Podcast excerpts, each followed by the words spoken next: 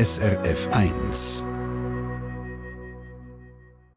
Gabrielle Ariad, in ihrem Buch über Schweizer Männer und Frauen aus sieben Jahrhunderten, die ausgewandert sind, schreiben sie, es gibt die, die den Ort finden, wo sie angehören. Und es gibt die, die auf die Suche gehen. Sie sind getrieben von einer Berufung, einer Leidenschaft, einer Idee und gehen auf die Suche darum gehen sie weg. Ihre Auswanderergeschichte passt da irgendwo rein. Aber 1984, als Sie ausgewandert sind, hat das ganz speziell angefangen. Ja, es war ein totaler Wechsel. Es war ein Weggehen aus dem Leben. Ähm, der Versuch, ein neues Leben anzufangen. Mit Betonung auf Versuch. Also es ist gar nicht ein, ein fixer Plan. Ich bin Wirtschaftswissenschaftlerin von Haus aus und wollte schreiben, schon immer. Und das Weggehen hat mir erlaubt, das zu probieren. Und ich denke, jedes Land, wo sie angehen, jeden neuen Ort gibt eine, bis zu einem gewissen Grad die Möglichkeit, sich neu zu finden. Und ähm, das heißt, ich hätte auch an einen anderen Ort ane können. Es hätte nicht müssen in Irland sein. Aber wir sind nach Irland und das hat sich als Glückstreffer erwiesen. Aber eigentlich haben Sie gar, Sie persönlich gar nicht nach Irland wollen, sondern nach Australien. Jetzt müssen Sie gleich kurz erzählen, warum sind Sie denn gleich auf Irland statt auf Australien? Ja, das ist so eine Idee gewesen. und das zeigt auch ein bisschen, wie, sagen wir, blauäugig der Entscheid dort gefällt worden ist. Also äh, ich habe meinen Mann ähm, am, äh, während dem Studium kennengelernt und wir haben so als junge Studenten, wir haben, sind mal zusammen ein halbes Jahr in, in Salzburg gesehen, studieren und haben so ein bisschen den Traum gehabt, nach dem Studium gehen wir ein paar Jahre ins Ausland, wenn man das so macht. Und dann nach dem Studium habe ich gerade eine sehr gute Stelle gehabt. Mein Mann hat noch ähm, seine Doktorarbeit gemacht und das hat sich so hingezogen. Und dann sind wir beide so langsam gegen Ende 20 gesehen und dann ist der Punkt gekommen, wo ich gerne eine neue Stelle hätte wetten und er ist auch so ein bisschen an meinem Ende gewesen. und dann hat es ein berühmt berüchtigtes Nachtessen in einer Basler Pizzeria gegeben, wo wir mehr oder weniger zufällig gesagt haben, ja, was machen wir jetzt? Bleiben wir da oder gehen wir weg? Und dann haben wir beide eigentlich gefunden, ja, wir gehen weg. Und dann haben wir so die geistige Landkarte vor uns ausbreitet und dort war meine Idee gewesen, Australien, weil ich eine Freundin hatte, die gerade aus Australien zurückgekommen ist und die hat erzählt, jetzt Kanarienvögel und das Spatzen. Und das habe ich mir sehr schön vorgestellt. Mein Mann ist, ist Historiker gewesen, ähm, und Mittelalterhistoriker und hat dann gesagt, ja, also ein Land, wo es kein Mittelalter gibt, kommt nicht in Frage für mich. Durch das ist dann die geistige Landkarte massiv geschrumpft auf, auf Europa. Und dann haben wir innerhalb von Europa, glaube das Land gesucht, das sich am meisten von der Schweiz unterscheidet. Weil wenn schon weg, dann hätte es etwas anderes sein. Also Deutschland, Frankreich, Italien sind Länder gewesen, wo wir gemeint haben, wir kennen sie und dort haben wir nicht wollen. Wie hat sich dort mal Irland vor rund 40 Jahren anders äh, angefühlt oder ist anders wie die Schweiz? Was, was vor allem? Auf, auf sehr vielen Ebenen. Also es ist noch eine sehr landwirtschaftliche Gesellschaft gewesen, eine sehr katholische Gesellschaft. Der Nordirland-Konflikt ist akut gewesen, nach wie vor. Mein damaliger Mann hat in, in Journalismus wollen, wollte Auslandkorrespondent werden und das ist ein wichtiger Grund gewesen. Und wir haben auch ähm, das Gefühl gehabt, dass wir selber als Bach in diesem Konflikt etwas zu bieten haben. Mein Mann kommt, ist aus dem Basler Patriziat gekommen, ist, ist sehr protestantisch gewesen. Ich komme aus der Ostschweiz ursprünglich, bin nicht sehr katholisch, aber katholisch. Die ganze Religionsfrage war ein Diskussionspunkt in unserer, in unserer Ehe. Und das ist ein Grund gewesen. und dann eben schon der Versuch, ähm, etwas wo möglichst anders ist als die Schweiz. Und Sie äh, passen die welche Auswanderergruppe? Die, die einen Ort sucht und findet oder die, die einer Idee nachgeht und eigentlich darum weggeht? Ich glaube, ich passe in beide. Also es ist sicher das Schreiben gewesen, das ist, das ist meine eben Leidenschaft gewesen, das, was ich wollte probieren, wollte machen. Und ähm, das ist doch, das hat aber eben auch nicht anders können stattfinden. Und dann der Glücksfall war, dass in dem Irland ich dann glaube schon den Ort gefunden habe, ähm, wo ich glaube, wo ich angehöre. Und, und ich habe dort auch ganz viel begriffen über was Landschaft bedeutet, was sie mir bedeutet und dass es eben auch Ort gibt, wo man das Gefühl hat, der ist für mich geschaffen. Also Landschaft ist ganz wichtig, die Natur. Können Sie ein Beispiel machen? Was hat Sie denn so berührt oder reingenommen, dass Sie gesagt haben, das ist, das ist mein Ort? Ich glaube, ähm, die Bedeutung von der Landschaft in Irland, dass sie eigentlich immer gewinnt. Sie ist stärker als wir alle. Und ich bin aus einer Schweiz gekommen, wo jeder Fluss in einem regulierten Bett geflossen ist damals. Das ist heute natürlich auch nicht mehr so. Und dort in Irland, wir haben dann, äh, uns in einem Tal niedergelassen, wo, wo ein Bächlein durchgeflossen ist. Der Bach ist, ist jeden Winter über die Ufer getreten. Man, ist, man hat immer gegen die Natur ein bisschen angekämpft. Man hat auch gewusst, ich drülle mich um und hinter dran wächst wieder etwas.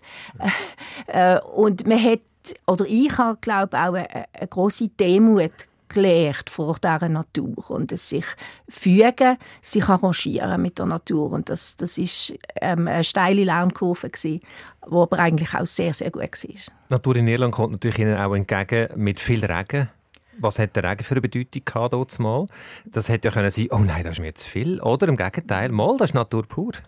Ja, es ist vielleicht weniger der Regen, was das Problem war. Es war die Kälte, die damit gekommen ist und, und der Baustil äh, von Irland, der nicht unbedingt auf eine Zentralheizung ausgelegt war. Und das Haus, das man dort gekauft hat, war eine Ruine. Also wir haben in dem ersten Winter wirklich sehr, sehr gefroren. Ähm, Frostbühlen gehabt. Ich habe auch nicht gewusst, wie man ein anständiges Feuer macht. Auch das, das haben wir müssen lernen.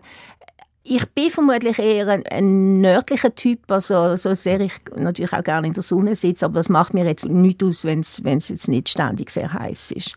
Und dass Sie gemerkt haben, das ist mein Ort, haben Sie das sofort gemerkt oder hat das doch ein Zeit gebraucht? Es hat einen Moment gegeben, wo ich in, und zwischen in vielen Büchern beschrieben habe. Und das ist in dem ersten Winter gewesen, wo wir in, dem, in dieser Ruinen eigentlich angekommen sind. Und da war so ein Sonnenmorgen. Gewesen. Ich bin früh aufgestanden, ich hatte dort schon einen Hund. Gehabt. Hund war auch ein wichtiger Punkt. Gewesen. Dort schon einen Hund gehabt und bin aus dem Haus rausgegangen und an den Bach haben. Und die Sonne ist auf der anderen Seite aufgegangen, auf der anderen Talseite und hat auf den Bach geschienen und die Gräser. Und da hat es so eine ein Netz, so ein Spinnennetz drin mit Tautopfen drin und das hat glitzert und ich weiß heute noch, wenn ich dort gestanden bin und gedacht habe, das ist es, da bleibe ich, solange ich kann. Sie haben es gerade gesagt, Hunde sind für mich wichtig gewesen, immer noch wichtig. Sie haben mir auch im Vorgespräch gesagt, Strand ist für mich wichtig. Also Stichwort Strand und Hund. Warum ist das wichtig für Sie in Irland? Weil ich es dort realisieren kann. Also ich bin mit Hunden aufgewachsen, aber ähm, hier in der Schweiz einen Hund haben, wäre vielleicht ein bisschen schwieriger gewesen.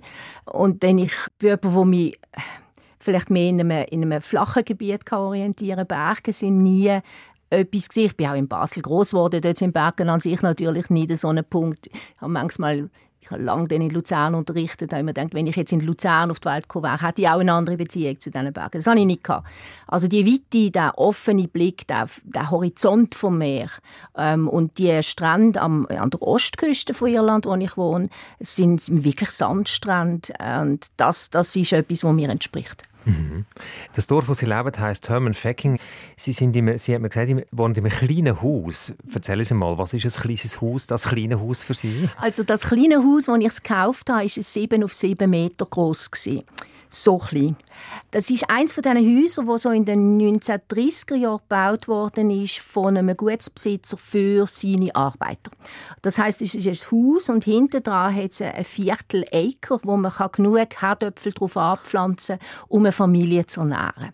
Inzwischen ist das natürlich ein Garten geworden. Die Häuser links und rechts sind verschwunden und neu. Aber ich habe eigentlich noch so ein altes Haus gekauft und habe das dann mit der Hilfe von einem wirklich super Baumeister umgebaut und eigentlich verdoppelt plus der ganze Dachstock ausgebaut. Also sie ist jetzt eigentlich viermal so groß. Ist aber immer noch nicht so wahnsinnig groß natürlich. Nein, es ist ideal für eine Frau mit zwei Hunden. Mit zwei Hunden, okay. Und wie sieht die Gegend aus, wo, wo Sie leben? Eigentlich sehr suburban. Also es ist ähm, links und rechts jetzt Nachbarn. Das ist etwas, gewesen, was ich mir dann überlegt habe, nach der Trennung, als ich mich neu ähm, verortet habe in Irland, dass ich in meinem Alter einfach auch nicht will, absolut in der Pampas sitzen. Das ist ein kleines Dorf, also ich kann zum Laden laufen, es hat eine Poststation, es hat eine Tankstelle, es hat natürlich zwei Kirchen, drei Pubs. Aber ringsum hat es auch Nachbarn, das ist eine gemischte Nachbarschaft, also ältere, ältere Leute auf der einen Seite, junge Familie auf der anderen Seite. Eigentlich ideal von dem her. Wo Sie dort mit Ihrem dortmaligen Mann 1984 ausgewandert sind, auf Irland gewandert sind, sind Sie ja lange nicht die Einzigen gewesen. Das ist also wenn ich das richtig sehe, ein richtiger Auswanderboom gegeben. Also von Schweizerinnen und Schweizer, von Deutschen auch. Da sind Sie eigentlich gar nicht aufgefallen. Ich glaube, wir sind insofern aufgefallen in dieser Gruppe von Auswanderern, weil das ja eigentlich damals so die Aussteiger sind. Leute, die haben einen anderen Lebensstil von Natur nach, ihren eigenen Garten, ihr eigenes Gemüse anbauen und so weiter. Und die sind mehrheitlich im Westen. Äh, wir sind in Osten, in der Nähe von Dublin, wegen dem Beruf von meinem Mann. Er hat als Journalist in der Nähe von der Hauptstadt sein. Und wir haben auch nie die Ambition gehabt, unsere eigenen Rüebli zu züchten. Und insofern haben wir uns vermutlich ein bisschen abgehoben von dem. Warum das Irland so attraktiv war damals und immer noch ist effektiv, denke ich, das hat verschiedene Gründe. Ein wichtiger ist in meinen Augen ähm, immer noch das irische Tagebuch von Böll, wo er so alle die Klischee, die man immer noch über Irland hat, festgeschrieben hat. Und das hätte so eine Traumvorstellung gegeben, dass Irland all das ist, was man selber nicht ist. Und dass Tiere all das sind, was man selber nicht ist. Spontan und äh, herzlich und warm und desorganisiert und fröhlich und, und so weiter. Und ich denke, das ist etwas, was eben damals attraktiv war und heute immer noch so wahrgenommen wird. Sie haben etwa dann angefangen mit Schreiben. Der Wunsch ist schon aber Sie haben dann angefangen. Sie haben unterdessen über 20 Bücher veröffentlicht. Sie haben Romane geschrieben, Lyrik haben Sie geschrieben, Sachbücher, ein Reisebuch haben Sie geschrieben. Wie fest hat das jetzt mit Irland so? Sie haben gesagt, es ist äh, für Auswanderer attraktiv gewesen. Ist es auch für Sie als Schriftstellerin attraktiv gewesen oder ein, ein Boost gewesen, dass Sie geschrieben haben, weil Sie zu Irland sind? Ich glaube, ich wäre nicht Schriftstellerin geworden, wenn ich nicht nach Irland gegangen wäre. Aha. Also Irland hat, hat, mich wirklich zu dem gemacht, was ich heute bin. Es hat mir den Freiraum gegeben, mich neu zu finden. Ähm, der Schriftsteller hat einen völlig anderen Status in der irischen Gesellschaft als hier. Wenn sie in der Schweiz sagen, ich schreibe Bücher, sagen die Leute, oh, willst du nicht etwas machen, wo du Geld verdienst damit? Wenn sie das in Irland sagen, sagen sie, ja, ich auch. Also das, das ist ein anderes Ding, ein anderer Approach. Irland ist auch eine Gesellschaft, die Freude hat an Geschichten. Wenn Sie einem Schweizer eine Frage stellen oder eine Schweizerin, dann kriegen Sie normalerweise eine möglichst knappe, analytische Antwort. Stellen Sie die gleiche Frage einem Ir oder einer Irin, kriegen Sie eine Geschichte. Und das sind nicht die grossen Geschichten am Kamin für, sondern sind die kleinen Geschichten, wo Ihnen der Pöstler erzählt oder wo Sie an der Tankstelle hören und die Freude am Geschichten erzählen. Und da habe ich enorm viel gelernt.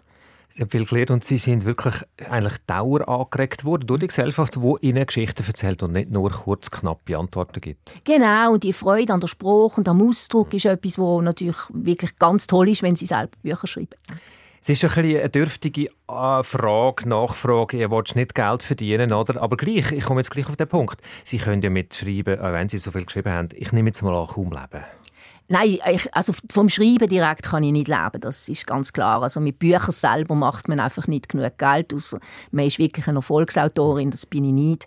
Ähm, aber sie haben durch das, dass sie schreiben, andere Möglichkeiten, Geld zu verdienen. Also ich habe sehr lange als, als ähm, zuerst habe ich als Übersetzerin geschafft, das habe ich dann bald einmal aufgegeben. Ich habe sehr lange als Journalistin geschafft, natürlich nicht zuletzt für SRF auch und NZZ und so weiter. Und manchmal zusammen mit meinem Mann, manchmal aber auch für mich alleine.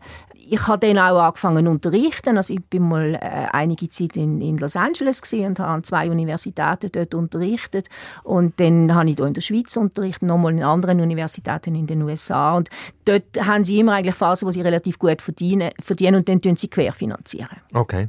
Und Sie haben viel gemacht und machen auch immer noch viel. Neben Schreiben heute, was machen Sie noch was ich noch mache im Moment, ich gebe immer noch eine Art, ähm, so was, ich, was man als kreatives Schreiben bezeichnet, wobei ich habe Probleme mit dem Ausdruck, weil ich denke, Kreativität kann man nicht lernen und ähm, man kann es man kann es vor allem nicht lernen, man kann es nicht jemandem beibringen. Oder? Aber die Schreibkurse, äh, das mache ich noch im Literaturhaus Basel, ich mache es für die Volkshochschule Basel regelmäßig. Ich mache es jetzt auch, ich mache eine ganz mir sehr liebe Schreibwerkschaft in einem Seniorenheim in Basel, wo ich ähm, zehn alte Damen zwischen 90 und 100 habe. Ähm, und das ist, das ist großartig. Also so Sachen mache ich nach wie vor. Ab und zu arbeite ich immer noch journalistisch das, also es sind eigentlich immer noch so ein die gleichen Sachen, nicht mehr ganz in dem Ausmaß wie früher. Sie sind wirklich ausgewandert und mit wehenden Fahnen, würde ich mal sagen, weil Sie unterdessen schon immer auch nicht nur Deutsch schreiben, sondern auch Englisch. Also es sind beide Sprachen, die Sie ähm, als Schriftstellerin benutzen. Was ist Ihr Verhältnis als Schriftstellerin zu Deutsch und zu Englisch?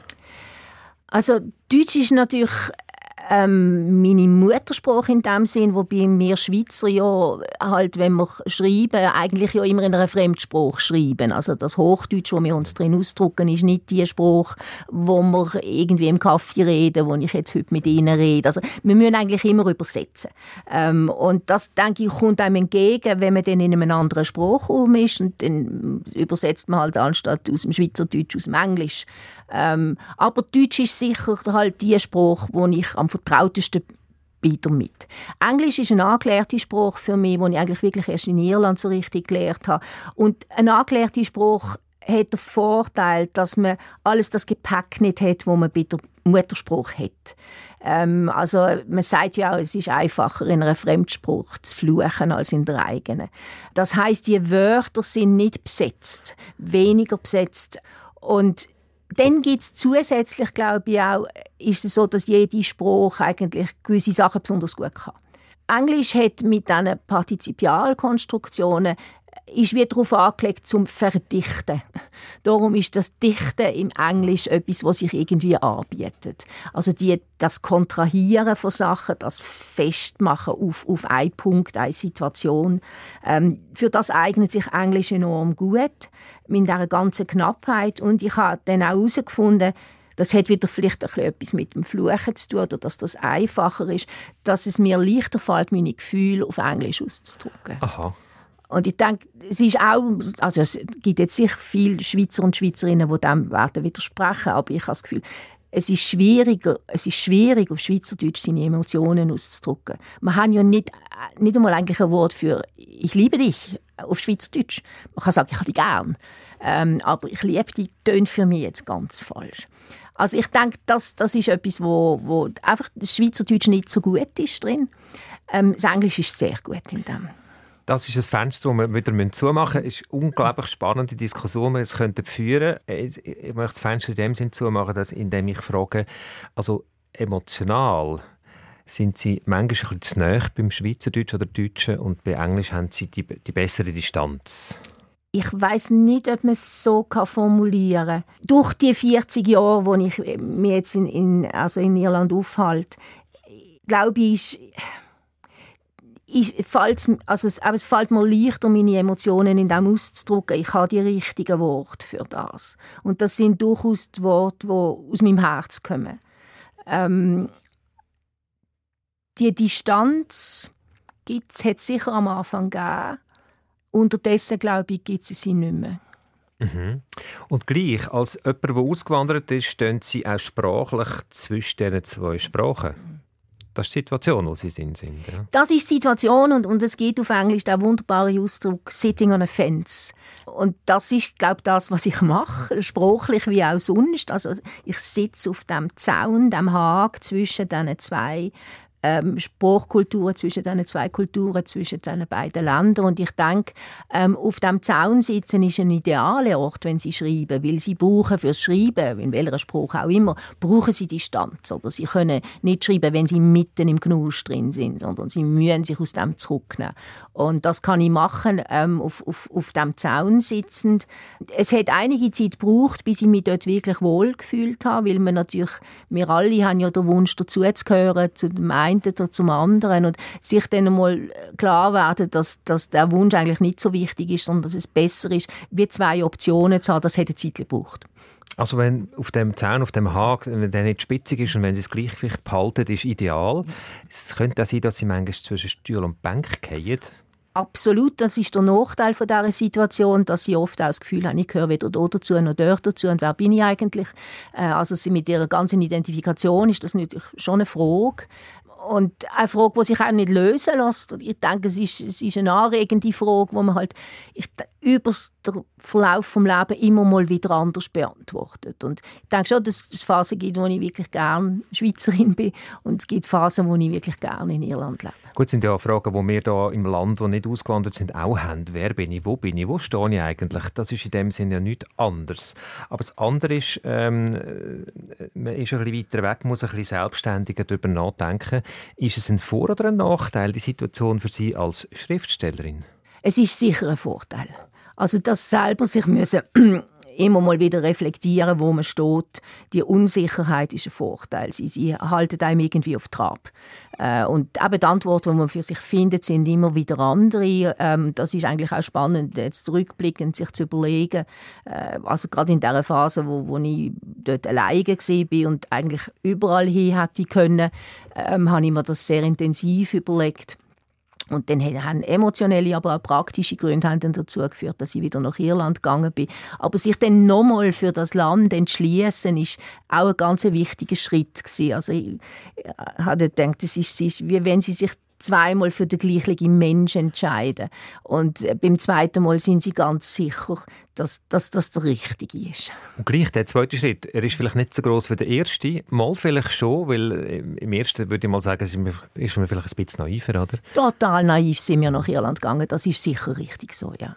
Also ist das ein großer zweiter Schritt gewesen, oder? Ja, ja. es ist ein bewusster Ich habe gewusst, auf was ich mich einlasse. Er hat die Nachteile von Irland kennt. Ja. Ganz klar, das habe ich am Anfang nicht. Mhm. Gabriel Aliot, Sie haben vor ein paar Jahren ein Buch über Schweizer Auswanderer, Frauen und Männer geschrieben. Sie selber sind auch ausgewandert. Das Buch befasst sich mit Menschen aus sieben Jahrhunderten. Gibt es da Gemeinsamkeiten bei diesen Menschen im Buch, das Sie beschreiben, und Ihnen? Ja, ich glaube, es gibt grundsätzlich halt die Leute, die mühen gehen, aus irgendeinem Grund. Also wir haben ja in der Schweiz ja von der Reisläufer an immer wieder die Situation gehabt, dass, dass unter, die Leute unter Zwang ausgewandert sind. Und dann hat es aber auch schon immer die gegeben, die haben wollen gehen. Und ich gehöre natürlich zu denen, die haben wollen gehen und wo dann eigentlich auch offen sind. Ich glaube, der andere Unterschied ist auch so ein bisschen, dass, wenn man an einem neuen Ort ist, gibt es die, die sich auf diesen Ort einlösen und andere, die sich auf diesen Ort nicht einlösen. Und das hat es auch schon immer gegeben. Und ich denke, ich habe mich auf den Ort eingelassen. Insofern sind die Geschichten nicht so anders. Dass ich nicht unter Zwang gegangen bin, ist sicher ein großer Unterschied zu vielen früheren Auswanderern und hat es mir natürlich einfacher gemacht. Aber ich glaube, letztendlich ist man mit, mit dem gleichen Problem konfrontiert in diesem neuen Land. Also wenn Sie an einen neuen Ort kommen, kommen geht es ja mal darum, den Ort kennenzulernen und herauszufinden, was das ist. Und man lernt etwas über den Ort, aber vor allem lernt man etwas über sich selber. Also erst in dem Moment, wo sie sich konfrontiert sind mit dem anderen, begreifen sie ja, was es eigene ist. Und das ist ein ganz wichtiger Punkt. Und wie ist es heute? Sie schreiben in Ihrem Buch, dass sich alle mal fragen, soll ich zurück? Die Frage haben Sie sich auch so gestellt, oder? Dort mal. Stellen Sie sich die Frage heute auch? Die stellt sich immer mal wieder, ähm, mehr vielleicht jetzt unterdessen aus Altersgründen, dass man sich auch überlegt, ähm, wo will ich begraben sein oder wo will ich alt werden. Ähm, und das ist gut möglich, dass wenn Sie mir die Frage jetzt in zehn Jahren stellen, ich Ihnen eine andere Antwort ähm, gebe. Aber ich bin immer noch der Meinung, ich bleibe dort so lange, wie ich irgendwie kann. Und das ist nicht ein Plädoyer gegen die Schweiz, sondern für Irland? Das ist es, ja. Ich bin gerne in der Schweiz, ich bin auch viel in der Schweiz. Ich schätze den Vorteil von der Schweiz ganz klar. Und sie hat Vorteil gegenüber Irland. Aber ich denke, die gewählte, das gewählte daheim ist, hat eine andere Qualität als das daheim, wo man drinnen geboren wird. Und das, äh, ich denke, am Anfang haben wir sehr stark probiert, das auch zu rechtfertigen, auch für uns zu rechtfertigen. Es ist alles wunderbar in Irland, alles schrecklich in der Schweiz. Diese Phase habe ich lange hinter mir. Ähm, es gibt auch, ja, es hat sich ausgeglichen. Die beiden Länder halten sich eine gewisse Balance. Sie sind sich auch ähnlicher geworden. Ähm, Irland ist europäischer geworden, die Schweiz auch nachgerade. Also da hat sich, hat sich viel verändert und es ist näher aneinander gerückt. Aber de facto, denke ich, ist, ist, entspricht mir einfach das Leben in Irland. Die Leute entsprechen mir immer noch sehr. Und das sind, sind Punkte von den Hunden und dem Strand haben wir ja schon geredet. Was vor allem unterscheidet denn Irland heute zu vor 40 Jahren? Was vor allem, Sie sagen europäischer geworden, was heißt das?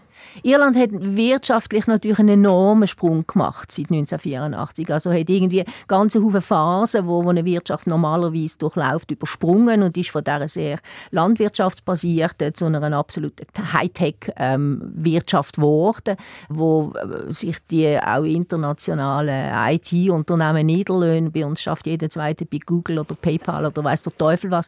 Also da, das hat sich total verändert. Es ist eine sehr moderne ähm, Welt vor allem auch Dublin, eine junge Welt und eine Welt, wo, wo auch so ein bisschen, dass wir können eigentlich alles, die Welt ist offen da ist. Also ich denke, die Schweiz ist, also in der Schweiz treffe ich oft das Verhalten von, wir haben jetzt zwar alles und jetzt nörgeln wir halt hier noch ein bisschen um und nörgeln noch dort ein um, aber eigentlich äh, können wir gar nicht mehr erreichen. Wir sind so damit beschäftigt, an dem ein bisschen zu schieben und hier ein bisschen zu schieben. Also, äh, die Schweizer stehen sich oft ein bisschen auf den eigenen Füßen, in meinen Augen.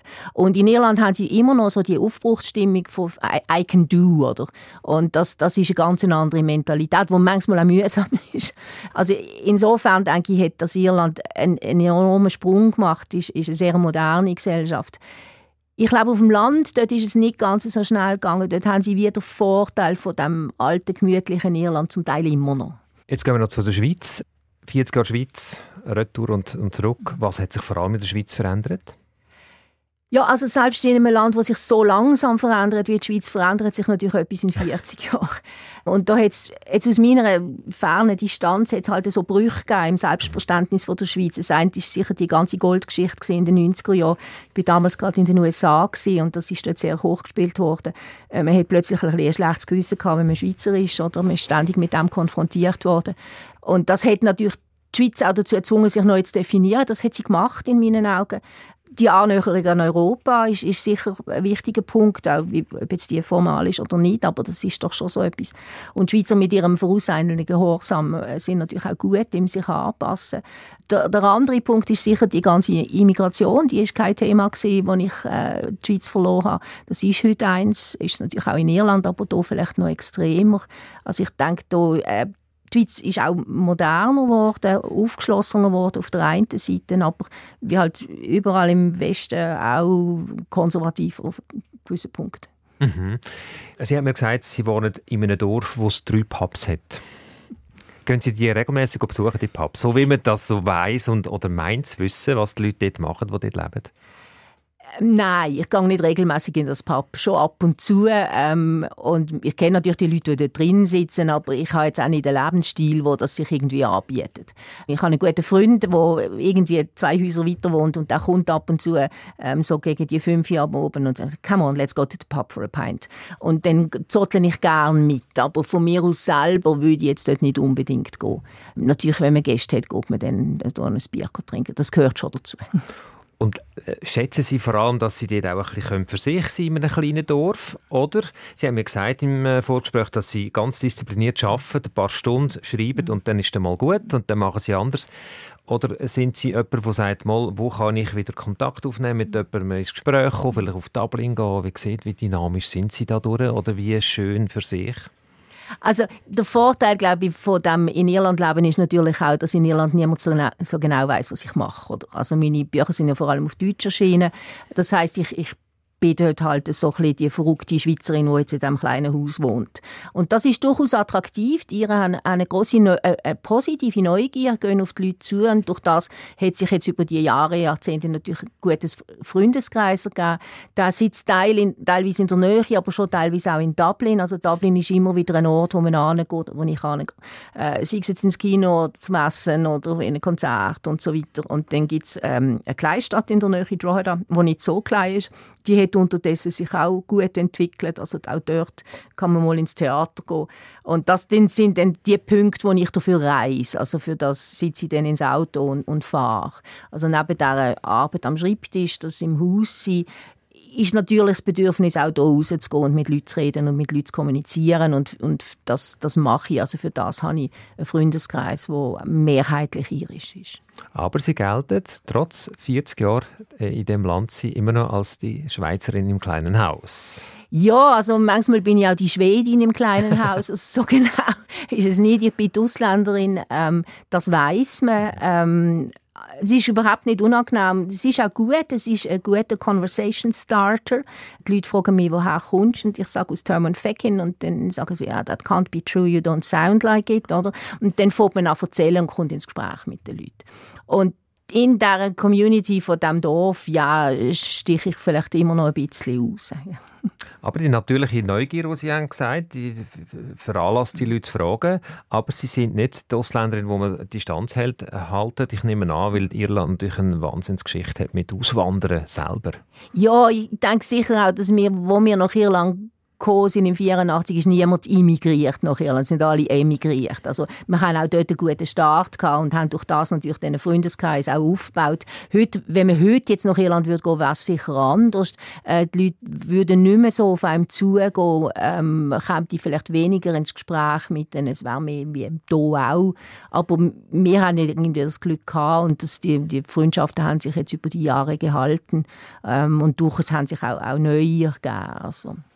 Gabriel Aliot, wir führen das Gespräch im alten Jahr noch. Ausgestrahlt wird es im Anfangs neuen, im neuen Jahr. Was machen Sie Anfangs Jahr 24? Wo, wo sehe ich Sie äh, in den ersten paar Tagen? In den ersten paar Tagen sicher in Irland. Also ich bin über Weihnachten Neujahr immer in Irland und bin mich eingeladen bei Freunden und so. Das ist immer sehr schön und ruhig. Und dann Anfangsjahr sehen Sie mich hier in der Schweiz. Da habe ich eine Serie von Volkshochschulkursen in Basel, wo ich dann eine Zeit hier bin. Und das ist so ein bisschen mein Hin und Her. Ich Pendeln ist zu viel gesagt, aber ich bin mehr oder weniger einmal pro Monat sicher da. Manchmal sind das zwei, drei Tage, manchmal ist es aber auch ein bisschen länger. Aber die Hunde sind nie dabei in der Schweiz? Nein, die Hunde sind nicht dabei. Die Hunde sind zwei Leonberger Hündinnen, die anständig groß sind. Und ich habe das Glück, dass ich eine Freundin habe, die ein Tierheim hat. Und die Hunde haben wie auch ich zwei Leben. Sie sind einmal, einmal sind wir zusammen und im anderen sind wir getrennt. Danke vielmals, Gabriel Allet, für das Gespräch. Merci.